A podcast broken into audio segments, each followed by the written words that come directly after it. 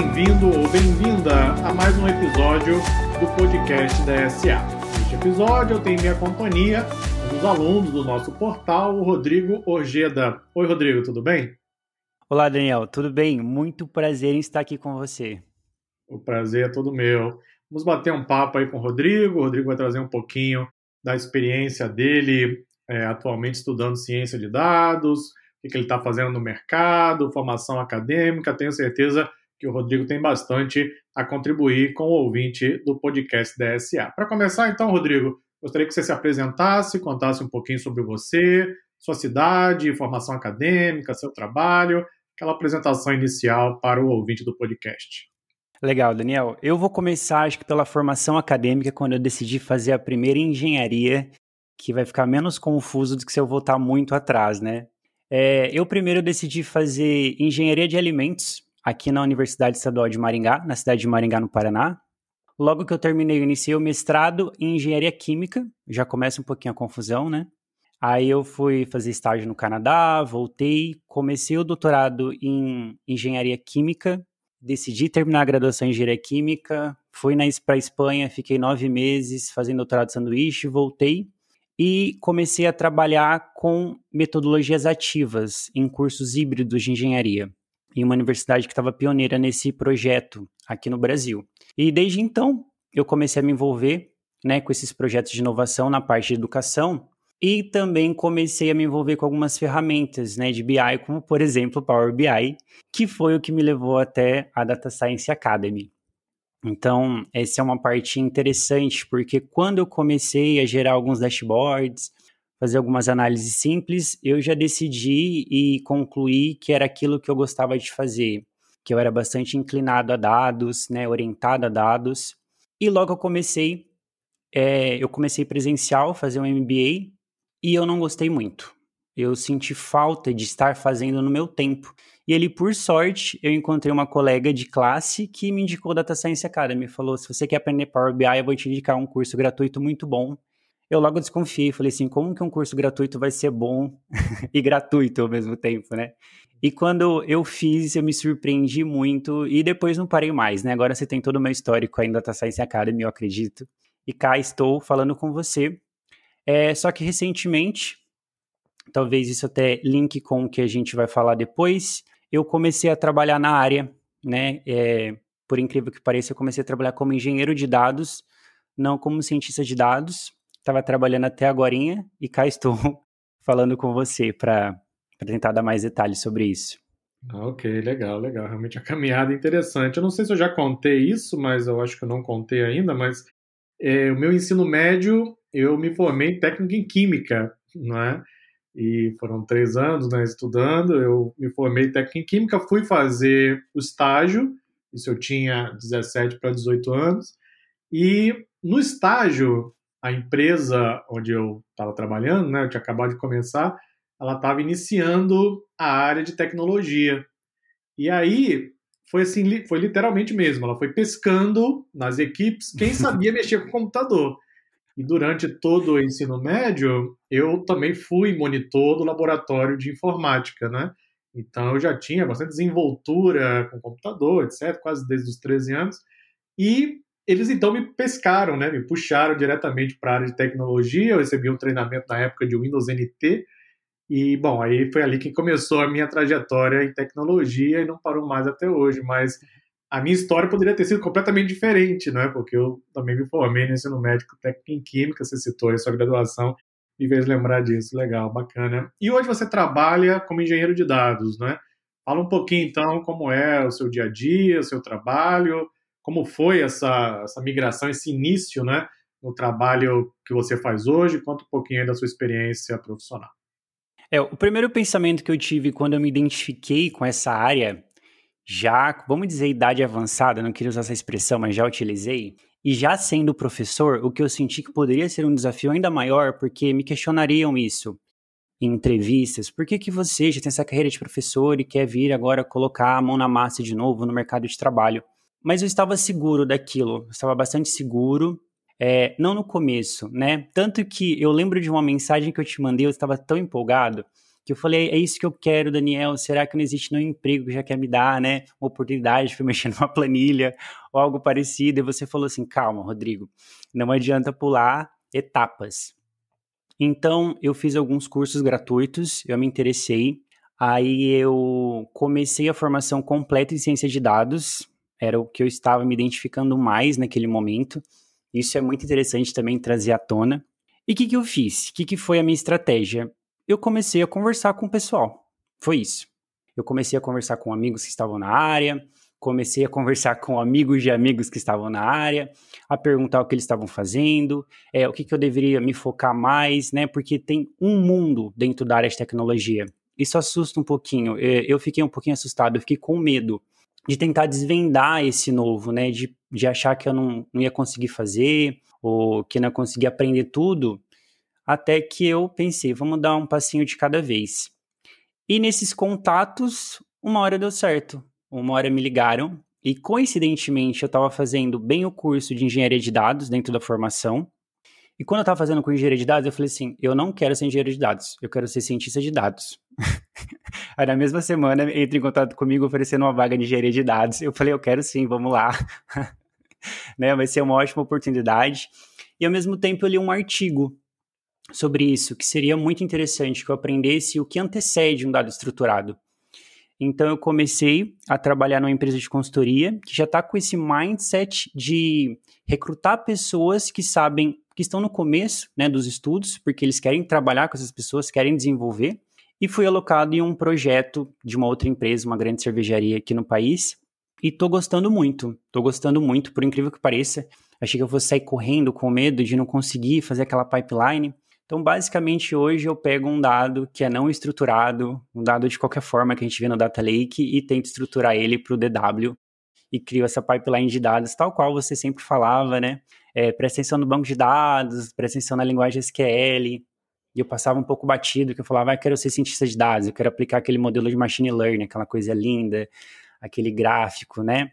E agora eu estou trabalhando em algo que antecede isso e estou muito, muito feliz, muito contente e para além disso, eu percebi que eu já estava preparado, inicialmente preparado. Eu já cheguei sabendo bastante, e isso eu devo muito à Data Science Academy, porque vocês montam uma emenda extremamente prática que é cirúrgica, vai direto ao ponto que a gente precisa. É, e era exatamente o que eu estava precisando para iniciar. Obviamente que tem muitos desafios, toda hora é, muda uma coisa, são soluções novas que que vem no mercado, a gente precisa aprender. Então, aquele medo que eu tinha de até pensar em decorar códigos ou, ou uma linguagem, a lógica daquilo, eu deixei um pouco de lado e falei: não, agora eu sou capaz de aprender até uma língua nova se precisar, porque eu meio que peguei aquele pensamento computacional que eu acho que vai começar a ser trabalhado agora nas escolas, ainda bem, né? Sem dúvida, sem dúvida, concordo plenamente. Muito, muito legal sua caminhada. É, obrigado também pelo feedback.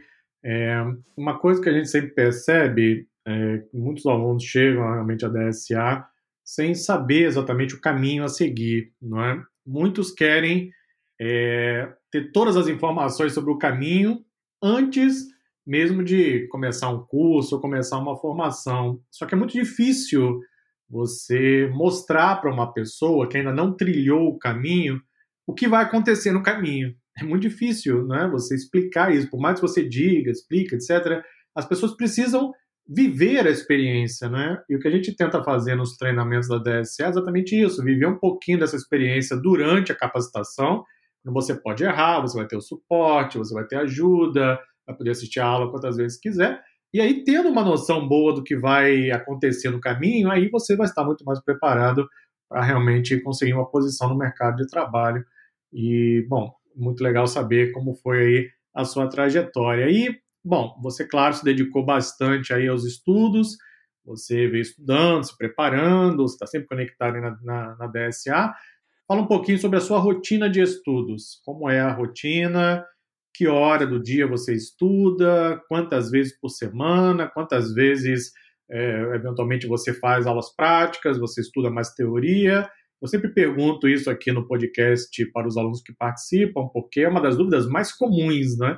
As pessoas sempre querem saber qual é a dica, em que horário você estuda, qual a quantidade. Fala um pouquinho sobre a sua rotina de estudos. É, obrigado pelo dedicou bastante. é uma visão que eu não estava tendo de mim, assim. Eu estou me cobrando mais em relação ao curso que eu me propus a fazer. Mas, ao mesmo tempo, eu lembro que a gente está vivendo uma pandemia. Então, ano passado, nós, que somos professores, tivemos uma mudança muito brusca em relação à agenda de trabalho, a demanda aumentou muito. E é, eu não consegui continuar ou fazer o curso na velocidade com a qual eu queria. Mas, normalmente, o que eu faço é estudar pela manhã, pelo menos uma hora. E o primeiro ponto que eu penso é em relação ao meu propósito. Por que, que eu estou estudando isso? O que, que eu quero com isso? Então já teve momentos, estar estudando Python, deu é, de digitar o código, né, código por código, tal qual você falava que a gente precisava fazer. Teve vezes que eu falava, não, eu preciso passar isso mais rápido, eu só quero ter uma noção de como faz. E tudo bem, é uma questão de escolha, né? Se eu não vou escrever ali o código, se eu vou só observar, eu já sei que lá na frente eu vou ter só uma lembrança meio vaga daquilo. Então depende muito do quanto eu estou uh, me esforçando para isso. É, normalmente eu costumo estudar de manhã, eu acordo cedo, eu estou com a mente mais limpa, vamos dizer assim, usar essa analogia. E eu tenho duas telas, isso ajuda muito, né? Ajudou muito a desenvolver meus estudos aqui. É, agora eu não tento decorar mais nada, eu tento entender, eu perceber que eu sei desenvolver aquilo no momento em que está sendo passado e também que eu sei onde buscar quando eu precisar. E eu venho aprendendo também a lidar com erros, que é algo que a gente poderia até ficar falando só sobre isso. Eu fiquei investigando, pensando no meu passado, eu falei, por que, que eu tenho tanto medo de errar? É, e quando eu entrei na área de tecnologia, eu vi o quão comum é você errar. E o quão saudável é você saber lidar com aquela mensagem de erro. O erro, a mensagem de erro, ela é boa, ela te ajuda. Só que no começo parecia uma, algo muito medonho. Então eu comecei a pensar lá atrás o que, que, pode ter acontecido e lembrei que fui educado assim, né? Punido pelo erro. Então eu não podia errar antigamente. A gente tinha uma provinha de matemática, o valor era 10, se você colocou 9, está errado. Não se avaliava o processo daquilo. E é exatamente isso que eu estava querendo trazer em relação ao que eu falava de pensamento computacional.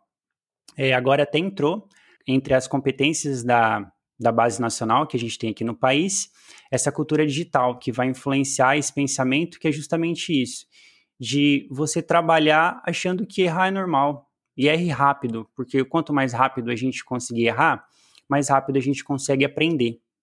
Isso acabou expandindo um pouco os horizontes que eu tinha de estudo, a percepção que eu tinha de tudo isso. E para ser bem sincero, hoje eu estudo por prazer, né? Eu não tenho nenhum problema em voltar. Hoje, por exemplo, eu estava vendo de novo uma aula de Power BI sobre banco de dados. Eu já tinha visto, tinha entendido, mas eu precisei, então uso essa estratégia de repetição espaçada também. É completamente normal.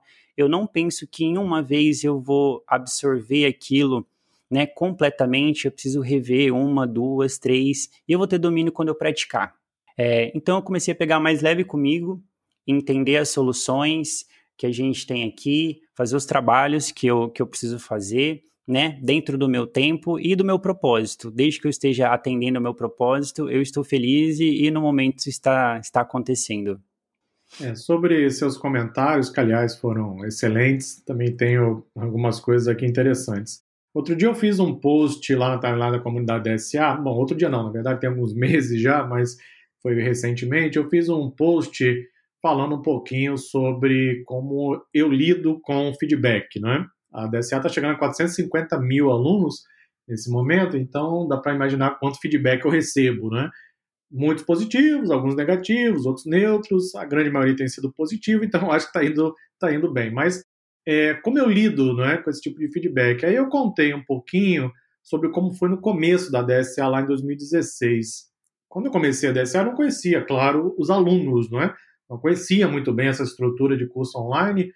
A DSA foi a minha primeira experiência ministrando curso online, já tinha feito curso presencial antes, mas no começo eu tinha muita dificuldade com os alunos que abriam suporte na DSA apenas enviando a mensagem de erro. O aluno estava lá assistindo a aula, estourava uma mensagem de erro no, no momento que ele estava lá praticando, etc. Ele copiava a mensagem de erro e encaminhava para o suporte. Aquilo ali eu tive muitas dificuldades no início, porque eu me fazia a seguinte pergunta: mas será que o aluno não entendeu que aquilo ali é uma oportunidade de aprendizado? No momento que tem uma mensagem de erro, é o aprendizado batendo na porta. Oi, tudo bem? Eu quero ajudar você. Aquilo ali é para você entender que alguma coisa saiu errado na configuração, no momento que você executa um passo, etc. Ou seja, o erro, ele não é ruim, não é? O erro, na verdade, é uma chance de aprendizado quando você passa a observar dessa forma, exatamente como você mencionou. E, bom, aí com o tempo, é claro que eu fui aprendendo a lidar com isso, parei de julgar completamente, consegui entender que as pessoas estão em estágios diferentes, não é? Você mesmo citou que você foi treinado dessa forma, todos nós, aliás, porque o ensino fundamental, em geral, pune o erro mesmo. E quando você vai para a vida profissional, você tem que estudar e viver estudando, como quem trabalha em tecnologia, você percebe: opa, peraí, vou errar. E tudo bem, eu errei, agora eu vou analisar, vou pesquisar, vou tentar identificar o problema a gente tem tentado trazer essa cultura também para a DSA.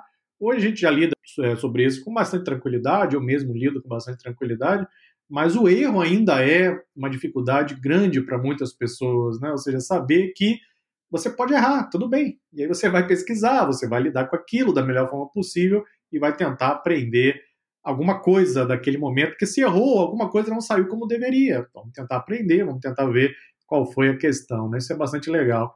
É muito bem pontuado em relação a essa cultura. Talvez a palavra-chave seja cultura mesmo. A gente teve que olhar para trás e nós fomos educados assim. A gente foi punido pelo erro. Nós ainda somos punidos pelo erro. E nós estamos no movimento para modificar isso daí. Então, se uma criança não chega àquela resposta 10, que era exata, hoje a gente sente e avalia com a criança o processo que ela tentou desenvolver, a lógica que ela tentou desenvolver para chegar na resposta que não estava correta. Uma dica que eu deixo, vou falar meus calouros, tá? Aproveitem os cursos para desenvolver a habilidade de perder o medo do erro. O erro, é, a mensagem de erro, ela é nossa amiga. E quando a gente chega no mercado de trabalho, é muito comum lidar com erro. Inclusive, em gestão ágil, quando a gente está num ambiente ágil, o pessoal até diz: vai e erra logo. Clica logo em rodar para ver se vai errar. Né? Às vezes o erro também não aponta exatamente onde está o erro, então a gente fica procurando, e tudo bem, porque na prática, no mercado de trabalho, eu trabalho com pull request, talvez o pessoal não sabe e você pudesse explicar até muito mais científico do que eu. É, eu faço uma pipeline de dados, né? Então eu faço uma cópia, eu crio, a gente chama de branch, e depois eu peço para fazer a fusão no arquivo principal que nós temos. Uh, como estou começando, está sendo reprovada. E quando é reprovada, vem todas as mensagens me explicando exatamente o que eu devo fazer. E tudo bem. E tudo bem, tô fazendo passo a passo e aprendendo. Uh, mas eu aprendi a perder esse medo do erro, lendo o erro, lidando com ele. Exatamente, exatamente. Esse seu comentário realmente ilustra, não é algo que a gente tenta transmitir cada vez mais aqui nos cursos da DSA, de tem ajudado muita gente, eu percebo muitos alunos que quando eles acabam a formação, eles têm uma mentalidade completamente diferente de quando iniciaram, né?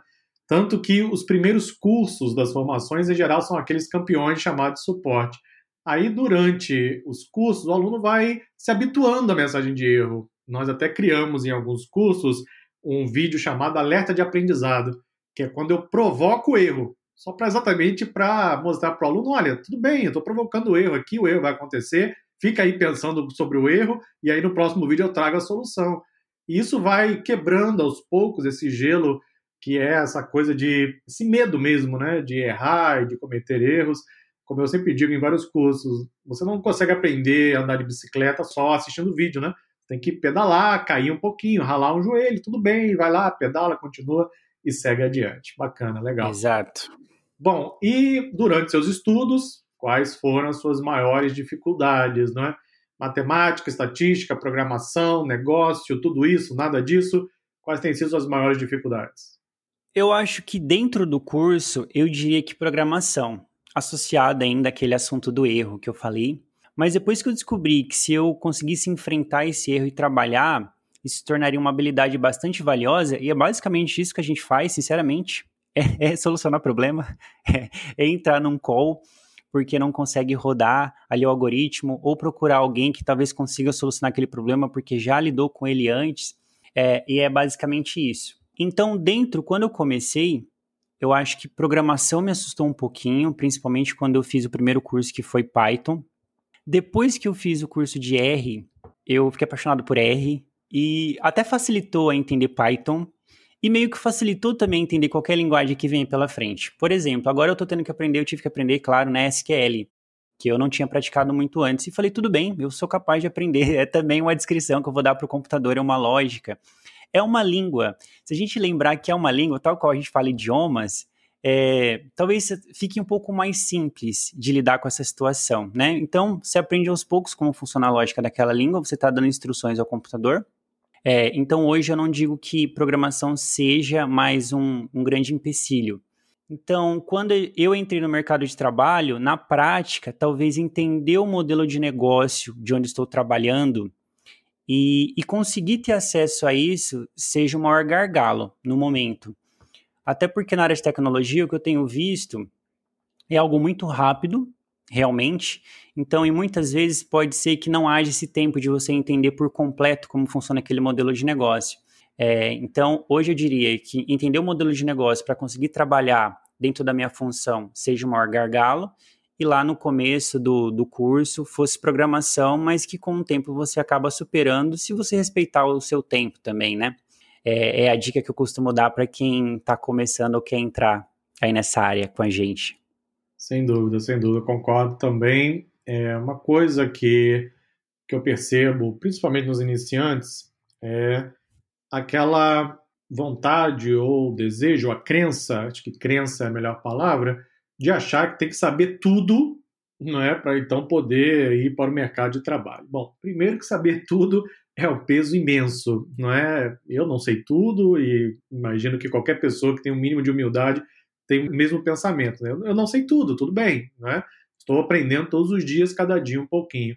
E por que eu digo isso? Tem aluno que chega até a DSA ah, eu já sou formado em administração.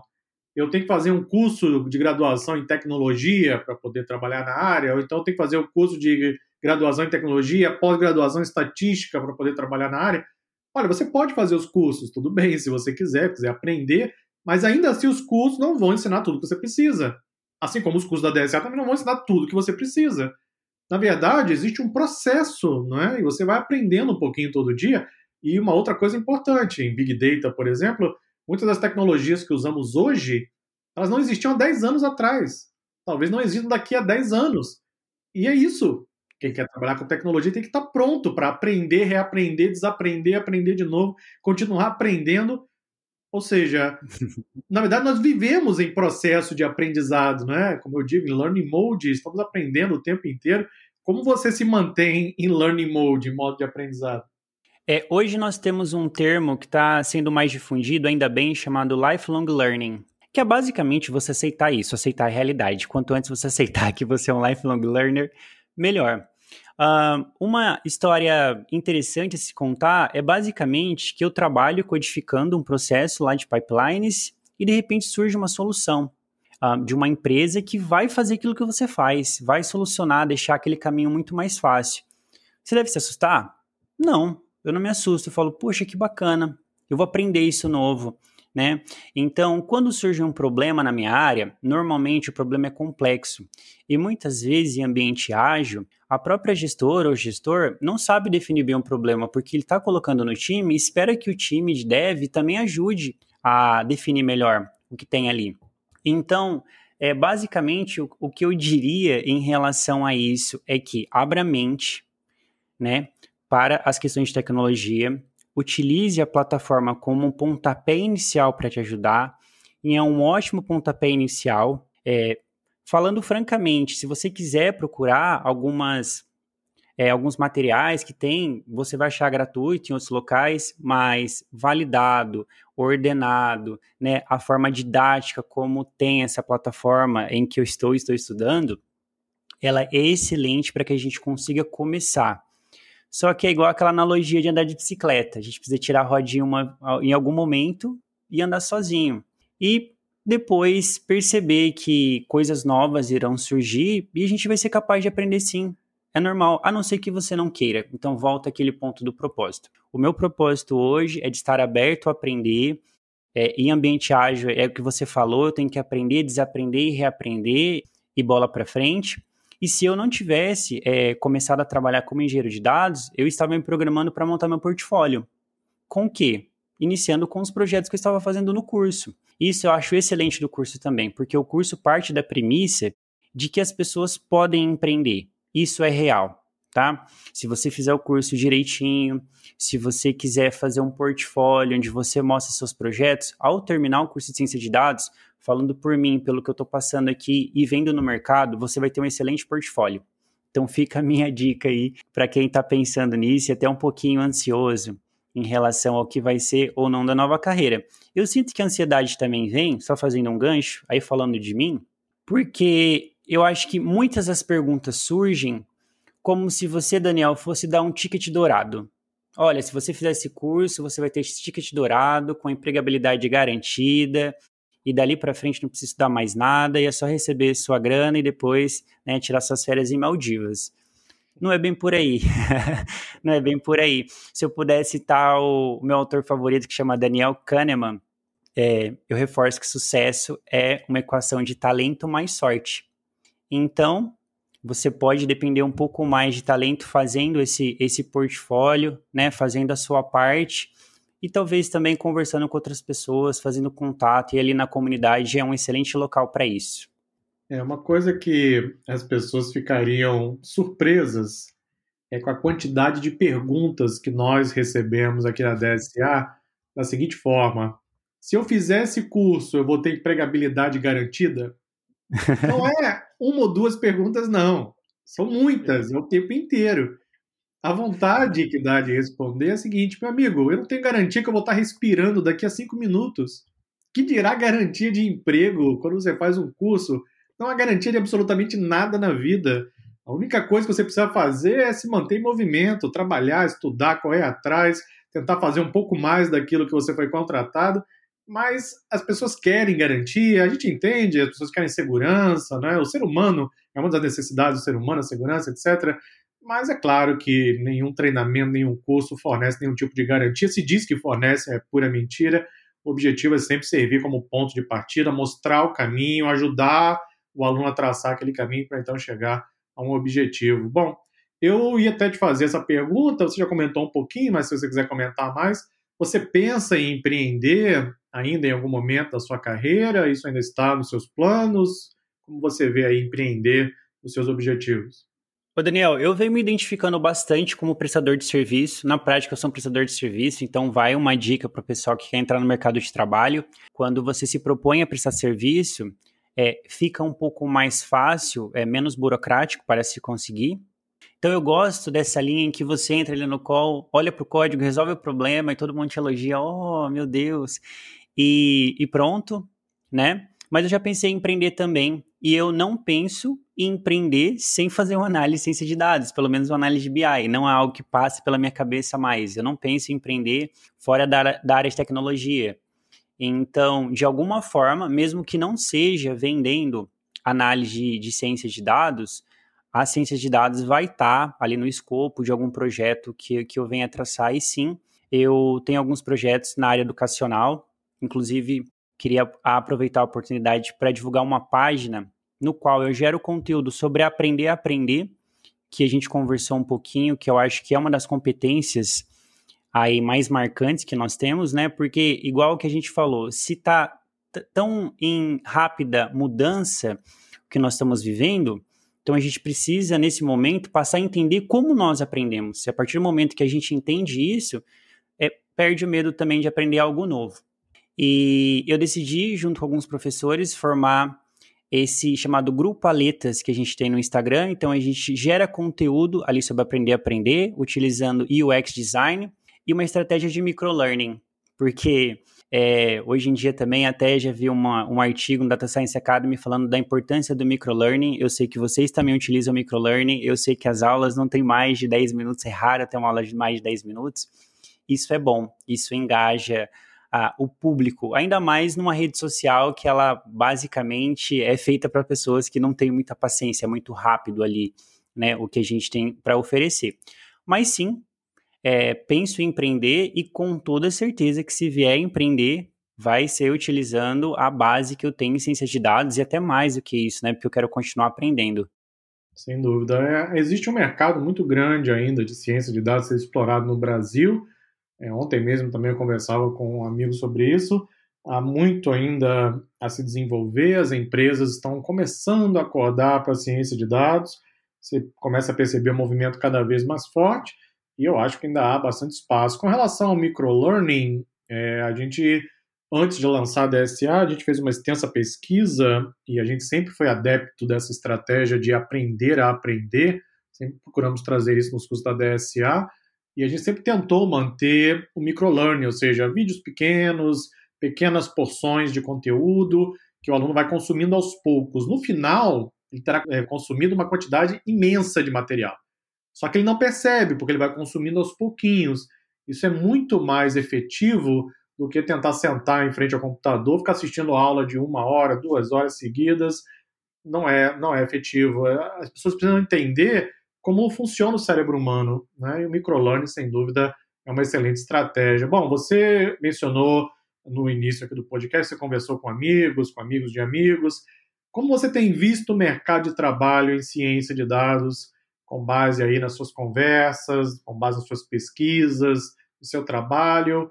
que você tem visto do mercado atual e o que você espera aí para os próximos anos? Daniel, eu tenho visto o mercado muito aquecido, exatamente pelo motivo do qual você falou, em relação a muitas empresas estarem migrando agora, ou se tornarem data-driven, ou às vezes tentarem fazer isso. Então, vai surgir muita oportunidade, tanto em ciência de dados, como em engenharia de dados, como em arquitetura de dados. Olha que engraçado, é, essa é interessante de falar eu estou fazendo curso de ciência de dados, a formação em ciência de dados. O meu cargo é de engenheiro de dados. Mas se eu tivesse que fazer uma formação nova, seria arquiteto de dados no Data Science Academy. Porque evoluiu, evoluiu, estamos trabalhando em nuvem, na, na nuvem da Azure. E é isso, é isso que acontece. Então, às vezes, eu acho que vai chegar um momento que vai ser um mesclado de profissões, que vai ser até difícil de diferenciar um pouco, porque as pessoas vão saber fazer um pouco de cada coisa, ou, ou terem funções que já não conseguem mais caracterizar, né? É, mas o mercado está bastante aquecido. Seja ali para o começo, em que você quer criar essa estrutura, modelar o banco de dados, seja para análise de BI, seja para ciência de dados. E, e, a área de tecnologia é muito mais do que isso também, né? A gente poderia falar de blockchain, de inteligência artificial. É, a única dica que eu reforçaria era dá um passo de cada vez, senão a gente se assusta mesmo. Senão a gente se assusta mesmo. Eu fiz isso no começo. O que, que eu fiz? Mal tinha começado a formação e me inscrevi para um processo seletivo para inteligência artificial. Sim, eu vivi esse momento. É, eu tive que chegar ali perto da, da, da final para perceber. Falei, não, eu ainda não sei o suficiente para estar tá, é, nesse nível aqui de expertise. Então, vamos voltar um pouquinho, conversar, ver se dava para fazer algo mais simples e dando um passinho de cada vez até que eu encontrei essa oportunidade.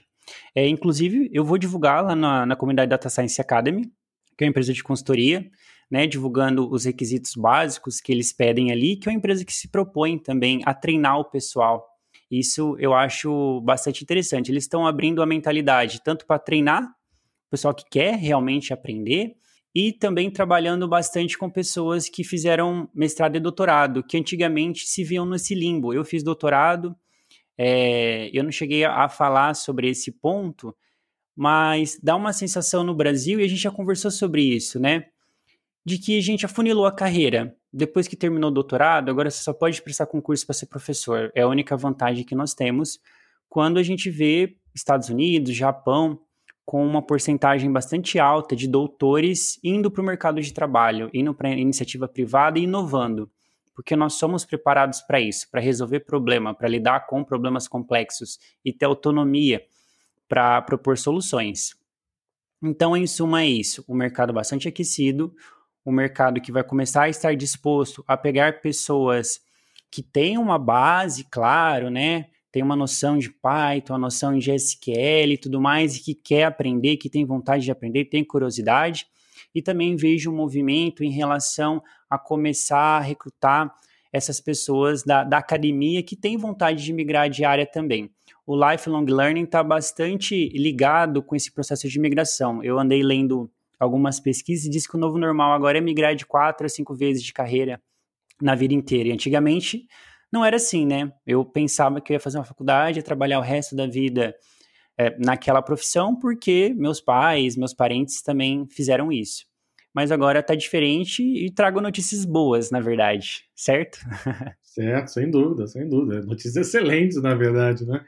É, nós temos muitos alunos na DSA que fizeram doutorado, estão fazendo ainda, e que estão buscando no nosso portal um pouco de conhecimento prático, um pouco de experiência exatamente para conseguir uma melhor colocação no mercado. Eu até conversei recentemente com dois alunos aqui também com doutorado, também aqui no podcast da DSA. Vou conversar ainda também com alguns outros.